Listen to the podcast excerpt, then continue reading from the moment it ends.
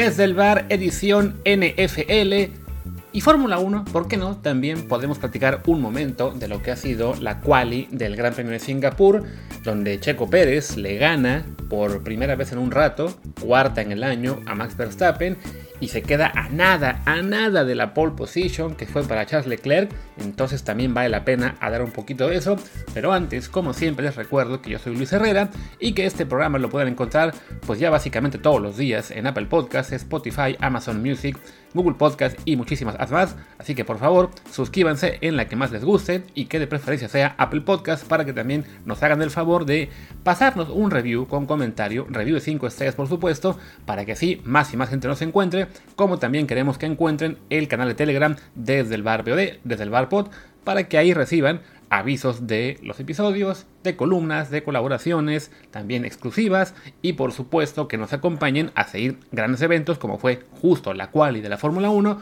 y como será también mañana el Gran Premio de Singapur en el que como les decía Checo Pérez va a arrancar en primera fila junto a Charles Leclerc tras una sesión de calificación eh, marcada pues por el, la duda que tenían todos los equipos sobre cuándo se iba a sacar la pista. Había llovido antes de la carrera, bueno, de, la, de la sesión, de, de, las prácticas y de la quali, y entonces estaban dudando de seguir con intermedios, que fue lo que estaban haciendo todos, o lanzarse con los de seco.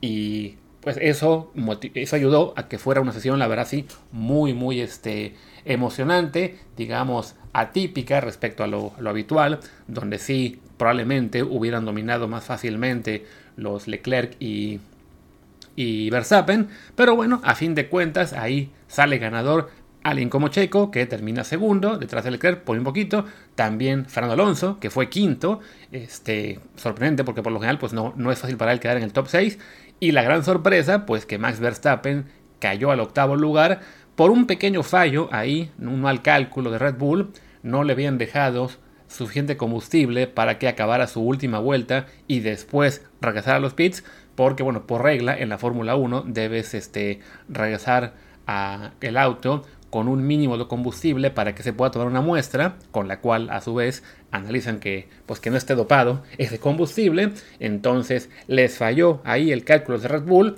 tuvieron que decirle a Max que abortara la vuelta. Estaba Max furioso por esto. Eh, hasta parece, me, dicen ahora en GP Fans que, incluso ni siquiera se quedó a la, sesión de informe de Red Bull. Que, de, tan molesto que estaba. Y bueno, pues va a partir octavo en lo que era una carrera en la que aspiraba remotamente a ser ya campeón este año, eh, pero depende de ganar, conseguir el punto de vuelta rápida, que Leclerc sea noveno décimo. Entonces la verdad es que sí se ve muy muy complicado es más factible que sea campeón en la siguiente en Japón. Pero bueno, pues ya saben que todo piloto de la, de la clase de Max Verstappen y de estos, pues quieren ganar siempre, no, no se conforman con menos que eso. Y pues estaba realmente muy molesto. Pero bueno, por lo menos esto nos puede dejar un arranque de carrera diferente, con Leclerc enfrente, con Checo segundo. Y en la fila de atrás, Lewis Hamilton y Carlos Sainz creo que fue la mejor quali de Hamilton en todo el año, también una cosa destacada. Seguramente pues va a acabar Verstappen este recuperando posiciones, porque bueno, pues es Verstappen, es el carro de Red Bull, pero es Singapur una pista que es no Mónaco, pero tampoco es tan sencillo rebasar. Otro circuito callejero que sí complica un poco más el tema de los rebases. Entonces es factible que una vez que Verstappen supere a Gasly, a Norris y a Alonso, que son los que están ahora mismo adelante de él, pues ya en cuanto se encuentre a Carlos Sainz o a Hamilton, le cueste un poquito más la cosa, ¿no? Lo bueno para Verstappen es que el otro, el otro Mercedes, que es el de George Russell, pues parecía Williams y quedó un décimo, se quedó fuera Russell en la Q2, ¿no? Pero bueno, esperemos que Checo aproveche esta, esta partida en la, en, la, en la primera fila, que no salga con alguna batalla de babas en la arrancada y se nos queda al quinto lugar, porque bueno, esta parece una buena oportunidad de pelear no solo por el podio, que ya se extraña un ratito, sino también por la victoria ante Charles Leclerc, que bueno, ha ganado un montón de poles este año con Ferrari, pero casi siempre acaba cayéndose, ya sea simplemente por buena carrera de Verstappen o porque Ferrari la riega en algo mecánico o una estrategia o simplemente la caga él mismo. Entonces, bueno, para, para Checo es una, una muy buena oportunidad de conseguir esta que sería su segunda victoria del año y cuarta de, de su carrera. Ojalá que lo logre y bueno, los invitamos a que sigan este gran premio mañana en el canal de Telegram desde el bar POD. Ahora pasemos a la NFL ya arrancó la semana 4 con lo que fue la victoria de los Bengals de Cincinnati sobre los Miami Dolphins. un partido que bueno, quedó marcado por lo que fue la, pues, la severa conmoción que sufrió Tua Tagovailoa. Eh, creo, que se pronuncia Tango Bailoa, pero es una cosa, es un, es un apellido raro, pero bueno, creo que es Tango Bailoa como se pronuncia, pero bueno, le diré Tua y me quito de problemas, pues en un golpe tremendo que se lleva en una captura en el segundo cuarto, eh, queda evidentemente lastimado, le quedan los dedos en posición así como de esgrima, un signo, según ya pudimos aprender, que es de, conmoción, de daño cerebral inmediato. Este, y esto de por sí que ya es grave, pues se hizo mucho mayor el tema cuando pues uno recuerda que Tua también había sufrido un golpe muy grave el domingo anterior ante los Bills. Y mucha gente seguimos sin entender cómo es que se le dejó jugar el resto del partido ante Buffalo cuando pues la, lo que todo el mundo vimos es que también estaba conmocionado. O sea, lo que vimos en ese partido con Tua eh, tambaleándose, teniendo que ser sostenido por sus compañeros, pues son signos que a casi cualquiera que sepa tantito de americano y, que ha perdido un poquito el tema de conmociones en los últimos años, pues dice, este señor está lastimado, es un golpe en la cabeza, saben que eh, a descansar y porque no, no puede volver, pero bueno, los, los Dolphins dijeron que, que Tua pasó el protocolo de conmociones y por tanto pudo volver. También dijeron que lo pasó todos los días previo al partido de Cincinnati y por eso pudo jugar. Y creo que en este caso, bueno, eh, ya me ha tocado ver a algunos fans de Miami defendiendo su equipo. Diciendo, no, es que si pasó el protocolo, no hubo ninguna cosa mala. tienen, que entender que él podía jugar. Pero creo que en este caso, pues sí, el sentido común se pudo haber impuesto. Y también quizá sonar la alarma de que el protocolo de conmociones pues tiene ahí algunas lagunas o algún fallo que puede permitir que el jugador lo pase pese a algo tan evidente como lo que vimos el domingo, ¿no? No se trata de decir que, ah, que fue un protocolo mal hecho, que el médico estaba coludido con Miami, o que al equipo le valió gorro. Simplemente que, bueno, es entender que en una cultura como la de la NFL, en la que los jugadores siempre van a querer seguir jugando sin importar lo que esté pasando, y, eso cualquiera que siga a la, liga y a los periodistas que eran jugadores antes, te lo comentan. Yo, yo escucho muy seguido los podcasts con Ross Tucker y con Chris Sims y ambos lo comentaron la semana, ¿no? Yo como jugador, si siento que puedo jugar, voy a decir que estoy bien. Y ahora que sé que el protocolo de conmociones este, es mucho más estricto, pues si puedo decir que es otra cosa, diré que es otra cosa, ¿no? Y fue lo que pasó con Tua, ¿no? Que él decía, no, no, fue la espalda, que por eso que me dolía y tuve un espasmo y por eso tambalía. Pero bueno, parecía una cosa evidente el tema de, de que lo, que había ocurrido contra Buffalo era una conmoción, lo advirtió muchísima gente durante el partido, después del partido y previo al Cincinnati, todo el mundo diciendo no debe jugar ante Cincinnati porque esto es una cuestión de grave riesgo. Hay un doctor que se llama Chris Nowitzki, que fue el líder del movimiento, digamos, de pues de generar conciencia sobre las conmociones en la NFL hace unos años, que incluso pues, hubo una demanda y todo con la liga, eh, fue digamos lo que provocó todo el tema de que ya hay un protocolo, este, que, la liga tuviera que poner mucho más énfasis en la seguridad, y él estaba tuiteando horas previas al partido, si, hoy juega Tua es un gran paso atrás en, el tema de las conmociones, este, y esperemos que no, que no pase nada porque puede ser gravísimo, y entonces pasa ese golpe, y por, por un rato, pues había evidentemente muchísima gente preocupada por la salud del jugador, porque se temía que pudiera ser algo realmente grave, no simplemente de quedar fuera del partido, sino que la tuviera ya afectaciones graves eh, en su, en su carrera, en su vida, ¿no? Afortunadamente parece que, que, el peor escenario no se cumplió, él fue capaz de, de, ser dado de alta ese mismo día, se le regresó con el equipo en el avión a Miami, eh, pero sí, ya está informado, bueno, ya informó el equipo que sí, que está ahora en protocolo de conmociones. Esta vez no hay nada de que, ah, que le dolía la manita y por eso la encogió. No, no. Eh, evidentemente fue una conmoción, fue un, daño cerebral eh, que hará que esté un rato en el protocolo de conmociones. Esperemos que, ese, que ese rato sea pues las semanas que tengan que pasar y no de que, ah, sí, la semana que viene, no, sí, ya, el jueves ya está bien, así que ya puede jugar el próximo domingo, porque sí sería una cosa ya un poco de locos. Pero bueno, habla de lo que la NFL tiene que mejorar en tema del cuidado de los jugadores y sobre todo en el tema de las lesiones en la cabeza, ¿no? O sea, muchos jugadores, este, pues sí, cuando se sienten el, golpe en la cabeza y, saben que ahora que, tienen que pasar el protocolo de conmociones, pues hacen todo lo posible por decir, no, no, estoy bien, estoy bien. Y ya ha habido casos de, jugadores que, que reciben golpes durísimos, vuelven a jugar y uno se pregunta, bueno, pero ¿cómo, no? Si el golpe que se llevó y, y los, y los signos que mostró en el campo te dicen conmoción, pero bueno, la liga dice, no, no, pues el, protocolo lo pasó y si pasó el protocolo, pues puedes seguir jugando, ¿no? Pero bueno, también tiene que ver eso, ¿no? Que evidentemente la liga quiere que las estrellas jueguen en los partidos clave. Si no mal recuerdo, un, un Super Bowl con los Patriots en los que Julian Edelman probablemente debió ser retirado del juego, no lo fue, pero bueno, yo como fan lo agradezco, pero también como periodista puedo pensar, pues se puso en riesgo a Edelman en ese día, pero claro, como era el Super Bowl, no, pues él asumió ese riesgo, pero sí, lo que sabemos ahora de las lesiones en la cabeza es tan, es tan grave que sí, ahí creo que la liga tiene que hacer mucho más, y sobre todo, pues el tema del protocolo de conmociones se tiene que hacer aún más estricto para que no haya opción a que ante algo tan evidente como lo que vimos el domingo en Buffalo, bueno, fue en Miami, ante Buffalo, eh, no, no haya simplemente de que, bueno, pero pasó el protocolo, entonces puede jugar, ¿no? Porque creo que cualquiera que haya visto el partido ante, ante Buffalo eh, ve a, a levantarse, tambalearse, tener que, este, además, llevarse la mano a la cabeza, ¿no? Ni, siquiera a la espalda, como luego le dijo, ¿no?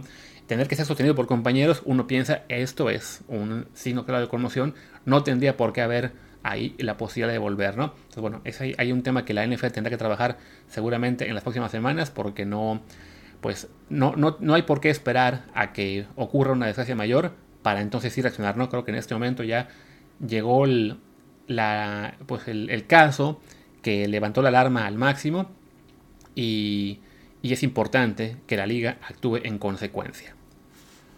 Dicho todo esto, pues repasemos ahora el resto de partidos de, la, esta semana, que va a ser el resto este domingo y el lunes. Eh, como siempre les he dicho, este año eh, aún considero que es algo temprano en la temporada para andar apostando, porque como habrán podido ver, aún hay mucha inestabilidad, mucha inconsistencia, equipos que de una semana a otra se ven muy bien o muy mal. Eh, pasó la semana pasada, como por ejemplo la victoria de los Colts, que habían sido de lo peor de la liga, y le ganan a Kansas City en la semana 3. También ha pasado, no sé, con los Dallas Cowboys, que se quedan sin, sin Dak Prescott y están ganando con el suplente. Entonces, lo que yo les comente ahora, pues son sí, las líneas y, mi, feeling de cada partido, pero no se debe tomar como un consejo de apuestas eh, así de, tipster, porque no soy un tipster y, e insisto, en, partidos tempranos es muy complicado atinarle a todo, entonces pues tómenlo como lo que es un episodio de, hablar de americano, de hacer la previa, ¿sí? de comentar el tema de, las líneas, pero no, por favor, no se vuelan locos metiéndole millones y millones de dólares a estos partidos. Y bueno, pues arranquemos lo que serán juegos de la mañana. Tenemos un partido muy muy temprano porque se juega en Londres lo que sería técnicamente la visita de los Vikings a los Saints, son los New Orleans los locales en Londres este día, entonces el partido va a ser a las 8 y media de la mañana tiempo de México en, Londres, eh, pues, pero pese, a que los Saints son los locales, pues sí, la verdad es que la línea en este momento ya es Vikings por 3 y puede que acabe siendo por más porque los Saints están muy afectados por lesiones, no va a jugar Michael Thomas, parece casi ya eh, un hecho que tampoco va a jugar este el, ¿Quién más eran? El, el coreback este, James Winston. Hay duda con Alvin Kamara. También hay duda con Jarvis Landry, el receptor. Entonces sí, están muy golpeados por el tema de físico los Saints. También ya está fuera el safety Marcus May. El guardia Andrew Speed. Entonces, pues la verdad es que para Vikings, que además vienen de ganar ante los Lions y que tienen mejor marca en ese punto, pues sí, es, un juego que parece muy favorable, incluso si Dalvin Cook, el corredor, no pudiera jugar, aunque todo indica que sí lo va a hacer porque ya en la última práctica pudo estar. Así que vamos a decir que mi, pronóstico es que sí, que gana Minnesota. Y si el, si el spread se mantiene en 3 puntos, quizás sí lo cubran. Sobre todo porque los duelos en Inglaterra suelen ser muy disparejos. No todos, pero en la gran mayoría el equipo que gana acaba ganando por mucho. Entonces, bueno, en este caso, eso indicaría pues una buena noticia para Minnesota, ¿no? Siguiente partido va a ser la visita de los Titans a los Colts. Duelo de equipos de la División Sur que levantaron la semana pasada. Los Titans le ganaron a, Las Vegas, los Colts a los Chiefs. La línea se cambió entonces a, que los Colts son favoritos en casa por 3.5 puntos, lo cual me parece un poco exagerado porque Tennessee lo veo como un equipo decente, pero bueno, eso es lo que los apostadores piensan. Estoy buscando aquí el informe de lesionados, a ver si hay alguno que sea crucial para cualquiera de los equipos bastantes fuera, en el caso de Tennessee, está fuera el linebacker Sal Cunningham, el safety Amani Hooker, también está fuera otro safety Hugo Amadi, muchos cuestionables, y del lado de los Colts, pues también hay por ahí alguna que otra baja, pero no tan, no tan abundantes. Quizá por ahí es que están los, los apostadores pensando en que la cosa va a favor de Indianapolis. Siendo este un juego divisional, yo no me fío mucho de que vaya a ser tanta diferencia. Además de que creo que pese a que le ganaron a los Colts, eh, no, que perdón, a los Chiefs, no veo a los Colts tan fuertes. Así que me inclino por los Titans, que además veo aquí un dato. Según esto en las apuestas, la última, los últimos 25 partidos que fueron desfavorecidos por más de 3 puntos, Mike Bravel y los Titans tienen línea de 18 a 7. Así que yo también me iría a favor de los, de los Titans, aunque también veo una cifra que es alerta. Dos tercios de las apuestas van con los Titans para cubrir ese score. Pero bueno, con que ganen, pues ya evidentemente cubrirían. Así que yo definitivamente sí creo que van a ganar, porque además han ganado 4 los últimos 5 ante los Colts y por tanto también cubrirían. O sea, aún si pierden, creo que van a cubrir. Otro partido, pues dos equipos que nadie se imaginaba que estarían como están ahora, los Bears y los Giants, ambos con récord de 2-1, aunque la verdad yo sigo creyendo que no son buenos equipos, sobre todo los Bears, que bueno, han tenido un poco de suerte, les tocó las a los Texans de Houston, la, primera, pues Denver, que fue un desastre ahí el coach, y los Giants que arrancaron bien, ganándole, si no me equivoco, a Tennessee en sorpresa, y luego Carolina, la semana pasada perdieron ante los Cowboys sin Dak Prescott, que en lo que ya fue creo que una muestra más clara de su real nivel. Eh, de todos modos, bueno, pues siendo un duelo de tuertos, en este caso los Giants son favoritos por 3 puntos. Y creo que van a ganar porque pues son dos equipos flojos, pero Chicago me parece aún más flojo. ¿Cómo diablos han ganado? Pues un poco de suerte, un poco correr, correr, correr, correr y más correr con una defensiva sólida, pero no tienen armas a la ofensiva para nada, ¿no? Entonces, salvo que este corredor segundo año, Khalil Herbert, que la semana pasada fue muy bueno para el fantasy y voy a confiar en él otra vez esta semana, eh, pues salvo que él haga otro partido así monstruo, la verdad es que no, no se ve con qué ganarle a unos Giants que, si bien no tienen una ofensiva muy explosiva, pues sí deberían ser este, lo suficiente para ganar este encuentro en casa ante pues lo que les digo, ¿no? Un equipo Chicago que se supone debería estar peleando por el primer pick global del draft y no por tener marca ganadora. Así que vamos con Giants. No estoy seguro de que cubran, pero bueno, siendo tres puntos, me voy con que sí, con que ganan y cubren. Se viene ahora partido top de la semana, la visita de los Bills a los Ravens. Los Bills que perdieron ante Miami. Eh, diría, bueno, un poco sorprendente, pero sobre todo pues eh, lo que fue el desarrollo del partido. Porque los Bills dominaron un montón, o sea, tuvieron el doble tiempo posesión, tuvieron casi el triple de jugadas ofensivas, pero se cansaron de darse un tiro en el pie. Tuvieron dos series que se acabó, se acabó el tiempo, otra que fallaron el gol de campo, una que, perdieron en cuarta oportunidad, un, creo que un fumble.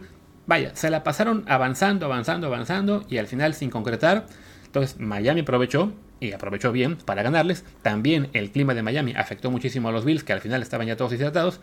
Creo que ya en este partido, en Baltimore, pues mucho más cerca de casa, el tema del clima no es un factor. Y si bien los Ravens también han arrancado muy fuertes, creo que vamos a ver unos Bills este, mucho más este, parecidos a lo que fue su arranque de temporada ante los Rams y ante los eh, que fue ante los Titans. Entonces, más allá de que el spread es Bills menos 3 y uno estaría pensando, bueno, pero es en Baltimore, hay que confiar en, los Ravens.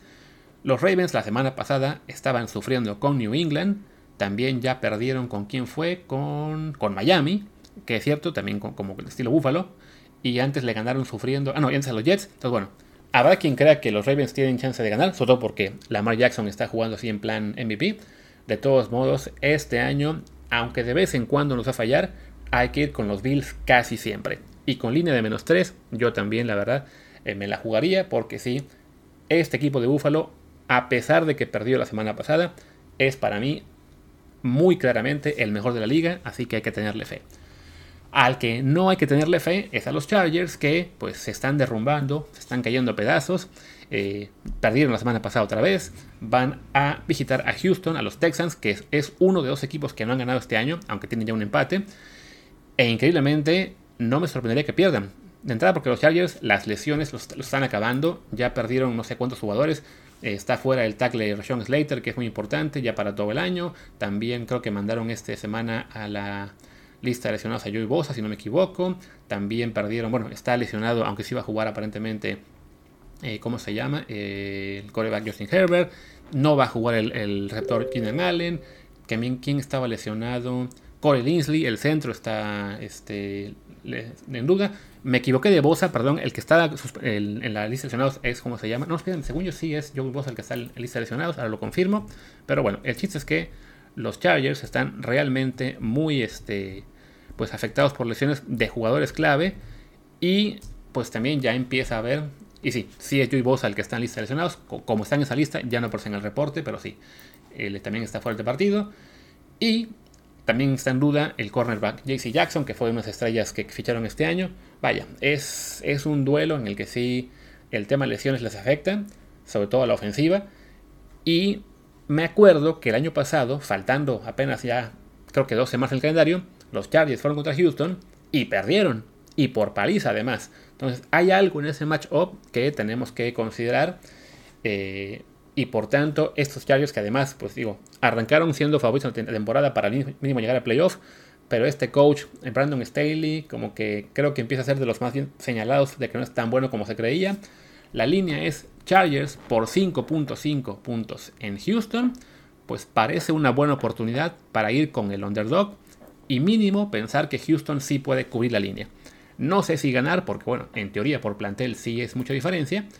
Pero en estos Chargers esta semana, la verdad, no tengo mucha fe. Así que ahí está mi comentario. Vamos a siguiente partido. Un segundito que se me va la lista que tenía por acá. Vamos a irnos con la visita de los Seahawks a los Lions. Ambos con marca de 1-2. Pero creo que equipos muy diferentes en cuanto a su potencial real, ¿no? Seattle que le ganó a Denver la semana 1, como decía, ¿no? Más por errores de su, de su coach rival que de que mérito propio. Ya después han perdido 600 partidos. Y, Detroit, que si bien perdió 2 de 3, uno ante Filadelfia en la semana 1, un duelo muy, digamos, disparejo ante un equipo que es ahora top de la liga, y la semana pasada ante Minnesota, en un duelo que podían haber ganado, pero se dejaron alcanzar y luego rebasar, creo que sí, el potencial que ambos muestran es, es diferente. Tienen ahí sí el problema de las lesiones también, que este, no van a contar aparentemente, por lo que puedo ver, con el receptor estrella Amon Sam Brown, que había sido pues, clave en este arranque de temporada. Perdón que de repente haga tiempo, pero es que la lista de lesionados va en un orden diferente a la de, partidos, entonces aquí sí me complica la cosa, pero bueno, sí. Lesionado ya está fuera Amon Razan Brown, también está fuera el corredor de Andrew Swift, están fuera también el guardia Jonah Jackson, su pateador también está fuera, un tackle defensivo. Entonces ahí sí, este es el factor que puede emparejar el partido a favor de unos Seahawks que pues, llegan en teoría más sanos. De todos modos, creo que ya tienen los, Seahawks por ahí un par de jugadores en la, en la, lista de lesionados que ya no aparecen en el reporte. Y para mí Seattle este año es de lo más flojito de la liga. La línea en este encuentro es los Lions por 3.5. No sé si la van a cubrir, pero sí creo que van a ganar, así que sería mi, mi pronóstico, que ganan. Con la línea no tengo tanto, tanta confianza. Y ahora vamos a ver la visita de los Jets a los Steelers, también duelo de equipos con marca de 1-2, también el local es favorito por 3.5. Pues por los Jets, la gran noticia es que regresa el quarterback eh, Zach Wilson después de perder arranque de temporada. Y con Pittsburgh, la noticia es que todavía no van a echar al, al, quarterback. Va a repetir a un Kenny Pickett, no, miento, perdón, Mitch Trubisky, al que pide la afición es a Kenny Pickett. Este, sé que la afición está, digamos, desesperada por ver ya al coreback novato, pero bueno, hay que confiar en, Mike Tomlin. Es un gran coach, aunque algunos de sus fans de los equipos no lo crean. Eh, entonces, sí, este, si él cree que en este momento es mejor mantener a, a Trubisky, tendrá sus razones. Tiene una muy, una muy buena ofensiva. ¿sí? ahí sí, el, el, coreback ha sido como que el ancla que no los deja irse. Pero bueno, ante un equipo como los Jets, que pues la verdad es de lo más flojo de la liga, y que el partido que ganó ante Cleveland pues fue también pues con mucha suerte y, despistes del rival, creo yo que los Steelers van a ganar este encuentro y que van a cubrir, aunque a Martín le duela escuchar estas palabras, si es que lo escucha, porque lo más seguro es que este podcast. Siguiente partido, los Jaguars de Jacksonville visitan a los Philadelphia Eagles. Duelo increíble porque son los Eagles con 3-0 y los Jaguars con 2-1, así que técnicamente es el juego de la semana. Pero bueno, yo la verdad es que en Jacksonville aún no creo mucho. Sí, se han visto muy bien ante Chargers y Colts, pero en ambos casos ante equipos que bueno, tenían digamos factores eh, que minimizaban su potencial, ¿no? Con los Chargers el, tema de las lesiones, con los Colts también había unas lesiones y un arranque muy mal temporada. Entonces no estoy seguro de que los Jaguars sean tan buenos como dice ese 2-1, aunque bueno, ya es, ya es mucho mejor récord de lo que tuvieron los últimos dos años, en parte post por el coach Doug Peterson, que es el, el coach este año, después del desastre que fue Urban Meyer temporada pasada, y que recordemos, Peterson es el ex coach de los Eagles, con quien ganaron el Super Bowl. Entonces tienen ahí también pues un, poco de ánimo de revancha de, Doc Peterson, a quien será curioso ver si lo van a abuchar en Filadelfia, como suelen hacer pues, con todo rival, o si les recuerdan con cariño porque fue parte del equipo, bueno, y fue parte clave para que ganaran el Super Bowl, el único en su historia, ¿no? Ya hablando del partido como tal, yo creo aún que los Eagles son mucho mejor equipo. Eh, los Jaguars, insisto, se han visto bien, pero perdieron ante Washington la, primera semana. Los juegos que ganaron, yo tengo ahí mis dudas. Así que viendo que la línea en este momento es Filadelfia menos 6.5, pues tengo que decir que creo que Filadelfia gana, pero sí siendo tan alto. Y, bueno, y creo que eso eh, también manifiesta lo que les digo, ¿no? De que aún hay mucha diferencia entre ellos, aunque el récord sea bueno. Pero después sí, ya decir 6.5 puntos en la línea no me confiaría mucho, así que me quedo únicamente con la predicción de que sí van a ganar los Eagles y nada más, no voy con la línea.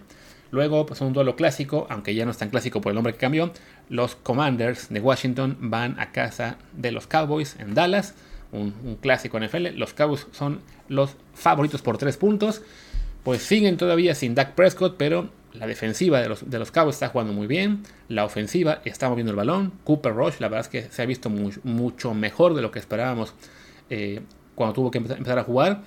Y Washington, pues es un equipo que francamente no, no muestra mucho. Sí, le ganó a, a, Jacksonville en la semana 1. Después perdió contra Detroit. La semana pasada ya olvidé incluso contra quién perdieron.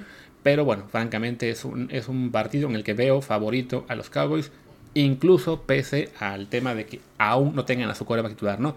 Creo que este, así que perdieron ante Filadelfia los, Commanders, así que bueno, creo que esta semana vuelven a perder y los Cowboys deben ganar este encuentro, quizá con alguna dificultad, pero creo yo que se lo llevan y además que cubren la línea de 3.5, aunque aquí veo que mi gurú de las apuestas cree que, los Commanders van a salir atrás y van a acabar incluso ganando. Bueno, ahí está el detalle que les puedo comentar. Él cree que va a haber aquí una gran sorpresa. Yo, francamente, veo a Dallas. Si le ganaron a quién fue, a la semana 2, que fue el partido importante, a Cincinnati, creo yo que a, Washington deberían ganarle con mucha más facilidad. Vamos a otro partido más. Los Browns visitan a los Falcons. Pues un duelo disparejo entre comillas, porque bueno, sí, los Browns tienen mucho mejor roster, pero tienen aún el coreback suplente, aunque Jacob Brissett está jugando bastante bien en ausencia de Sean Watson. Los Falcons van 1-2 la semana pasada, si no me equivoco, o la, ¿cuál fue la que ganaron? Ya no me acuerdo. Este, le, ganaron a... ¿A quién le ganaron? A Seattle, si no me equivoco, por ahí puede ser. Este, pues han jugado muy bien a la ofensiva, para lo que se esperaba. Su defensiva sí, no, no detiene a nadie. Entonces perdieron con, con New Orleans por eso, se llevaron una paliza con los Rams y ya después reaccionaron. Y la semana pasada, si no me equivoco, sí fue contra Seattle que le ganaron, pero bueno, fue ante Seattle. En este encuentro, francamente, yo creo que sí, los Browns, que son favoritos por solamente un punto según la línea, pues yo me, me parece una línea muy apretada sin razón, viendo lo que han hecho los Browns, pero bueno, ahí está también la alerta de que no, no será tan sencillo como, como quizá. Yo de todos modos, pues sí, me quedo con Cleveland con que ganan ellos y mandan a Atlanta al 1-3, que además sería más representativo de lo que realmente son, ¿no? Y ya con eso pasamos a los juegos de la tarde. Vamos a arrancar con la visita de los Cardinals de Arizona a los Panthers de Carolina. Pues un duelo curioso porque Arizona francamente no ha jugado bien en todo el año. Jugó bien el cuarto periodo y el tiempo es ante Las Vegas y ya. Y Carolina es un equipo que ha tenido momentos interesantes ante los Giants y ante los Browns, y, pero ya no, no fue hasta que jugó con New Orleans, con muchos lesionados, que ya pudo sacar la victoria, ¿no? Aquí la duda va a ser, bueno, ¿cuánto tiempo veremos aparecer a, a Kyler Murray? Porque él es el factor clave, ¿no? Básicamente, ¿no? O si él juega como jugó ante Las Vegas todo el partido, Arizona puede ganar. Si no aparece, creo que la defensa, y, creo que ahí pues el, juego se, carga mucho a una Carolina que va 1-2, pero no sería sorpresa si fuera 3-0 por lo que se ha mostrado en cada partido. ¿no? Sea, en, ambos juegos que perdió tuvo chance de ganar. Quizá merecía al menos haber ganado uno de ellos y en cambio Arizona no merecía ni siquiera ganar el que ganó. Entonces bueno, la línea es Panthers menos uno. Es arriesgado, pero yo me voy a ir con Carolina porque creo que sí, estos Cardinals son un equipo muy organizado y que pues sí, depender de la magia de Kyler Murray eh, te va a sacar un juego por aquí y por allá como fue el de Las Vegas, pero me tengo que ir con lo que son, digamos, los promedios. Y por promedios me voy con Carolina. Y siguiente partido de este turno de la tarde va a ser la visita de los Broncos a los Raiders en Las Vegas. Favorito Las Vegas por 2.5 eh, puntos, pese a que son el único equipo de la liga que va 0-3. Lo que también es otra vez un marcador, un récord, perdón, engañoso porque no son ni de cerca el peor equipo de la liga. Simplemente, bueno, han tenido partidos cerrados ante Chargers, ante el de Arizona y ante. ¿Quién fue el tercero? La semana pasada, ante Tennessee. Y desafortunadamente, pues no han podido sacar las, victorias, pero sí creo que bueno, su, su, desempeño no ha sido para pensar, son un desastre. Y los Broncos, que van 2-1, su desempeño no ha sido para pensar, uy, qué buenos son. O sea, perdieron contra Seattle, un equipo que les digo es flojísimo por muchos errores del coach. Le ganaron a Houston llorando, también con errores del coach. Y la semana pasada ya pues se vieron un poquito mejor. No recuerdo ahora mismo contra quién, ahora, ahora, lo voy a tener en la mente. Pero bueno, no han convencido realmente eh, en lo que va esta temporada. Entonces creo yo que entiendo por qué los apostadores ponen todavía a, Las Vegas como favorito, pese a ser un equipo con, con marca de 0-3, ¿no? Los Broncos la semana pasada le ganaron a, a San Francisco, claro. El, juego, este juego horrible de, de domingo por la noche, que fue 11-10 y que básicamente lo ganaron gracias a los errores constantes de Jimmy Garoppolo con los Niners, ¿no?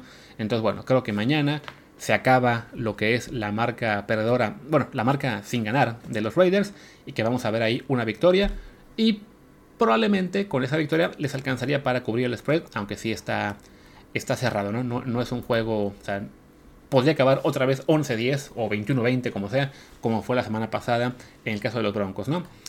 Y el último partido de la tarde, la visita de los Patriots a los Packers. La línea es Packers por 9.5. Normal, considerando que los Patriots se quedaron sin Mac Jones, va a tener que jugar Brian Hoyer, este coreback suplente, pues que la verdad es un veterano que ya, ya dio lo que tenía que dar en la liga, pero bueno, le gusta a Belichick porque conoce muy bien el sistema, porque puede ser un buen compañero, porque a lo mejor le enseña bien ahí el playbook al, novato Zappi. Pero alguien me comentaba en la semana que Brian Hoyer va en sus últimos 14 partidos como titular 0-14. Así que pues francamente no, no tengo mucha esperanza de que los de New England pueda hacer algo ahí fuerte contra unos Packers que si bien casi no tienen receptores, pues por Aaron Rodgers y por defensiva sí son muy favoritos ante, ante los Patriots. ¿no? sé si 9.5 puntos sea algo exagerado, porque bueno, Bill Belichick ese tipo de partidos es, cuando de repente saca la magia y, consigue mantenerlo apretado. Recordemos que la última vez que jugó Brian Hoyer fue justo hace dos años cuando no estaba Cam Newton. Le tocó jugar ante Kansas City, ante Patrick Mahomes, y el partido fue cerrado hasta el final.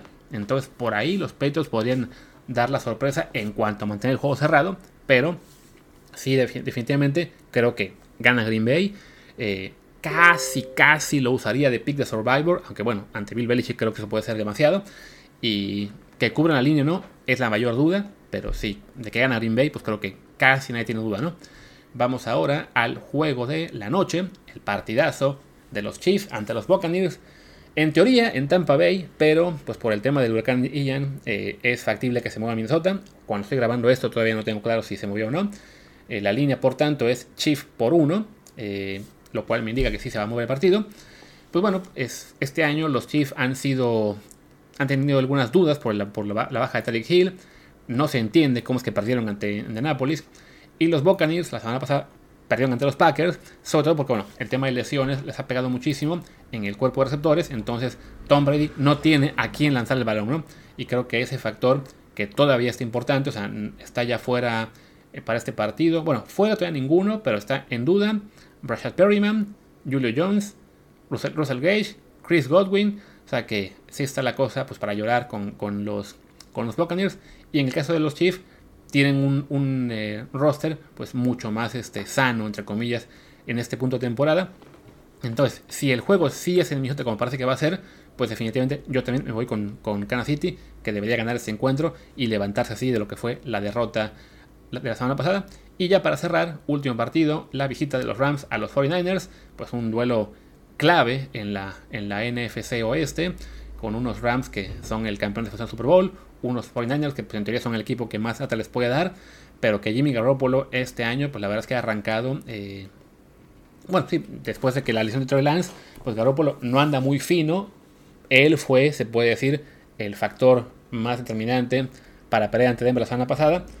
Se puede también pensar, bueno, pero es que casi no practicó, bueno, no, no practicó en la pretemporada, lo tenían apartado el equipo, quién sabe cuánto tiempo tiene ya de, de haber, de verse pues otra vez envuelto en, lo que ya es el, playbook del equipo y, y, saberse de nuevo pues todo lo que es el tema coordinación con los, con los compañeros, lo que sea. Entonces, bueno, por ahí deberíamos ver una mejora de los 49ers poco a poco. El problema, claro, es que enfrente estén los Rams, ¿no? Que es un equipo también pues, muy poderoso, que le ganó ya la semana pasada. ¿A quién le ganó? Ahora les digo. Es que si la, eso de hacer la memoria es, complicado de repente. Porque recuerdo que se recuperaron en la semana 2 ante Atlanta. Pero en la semana 3 no me parece su partido. Fue ante Arizona, claro. Que es, su, cliente, ¿no? Cliente consentido. En este caso, en esta rivalidad, es una rivalidad, digamos, pareja no, la semana, el año pasado le ganó Los Ángeles a San Francisco en el duelo en la final de conferencia americana. Pero bueno, en este caso el partido va a ser en San Francisco. La línea de este juego es los 49ers por 1.5 puntos. Pues está muy muy complicado. Sobre todo que el juego es el lunes, estoy grabando en, sábado. Así que no me animo ni siquiera a decir eh, quién va a cubrir o quién va a ganar. Porque sí es, es el partidazo que simplemente hay que ver para disfrutar, ¿no? Y pues bueno, ya con eso ya llegué al, final del episodio. Ah, por cierto, hago comercial. Este juego el domingo por la noche, el Chiefs Buccaneers, ya me comentó Martín que él lo va a narrar para Game Pass de la NFL. Así que, pues, si no tienen Game Pass, aprovechen, regístrense. Creo que luego hay promociones de una semana también de gratis o de, prueba. Así que, si quieren escuchar a Martín grabar un partidazo, está ahí justo el de los Chiefs contra los Buccaneers. Y pues bueno, ya con eso ahora sí cierro el episodio que se ha hecho larguísimo. Yo soy Luis Herrera, mi Twitter es arroba luisrha, el del programa es desde el bar POD, desde el bar pod. Pues gracias y hasta la próxima.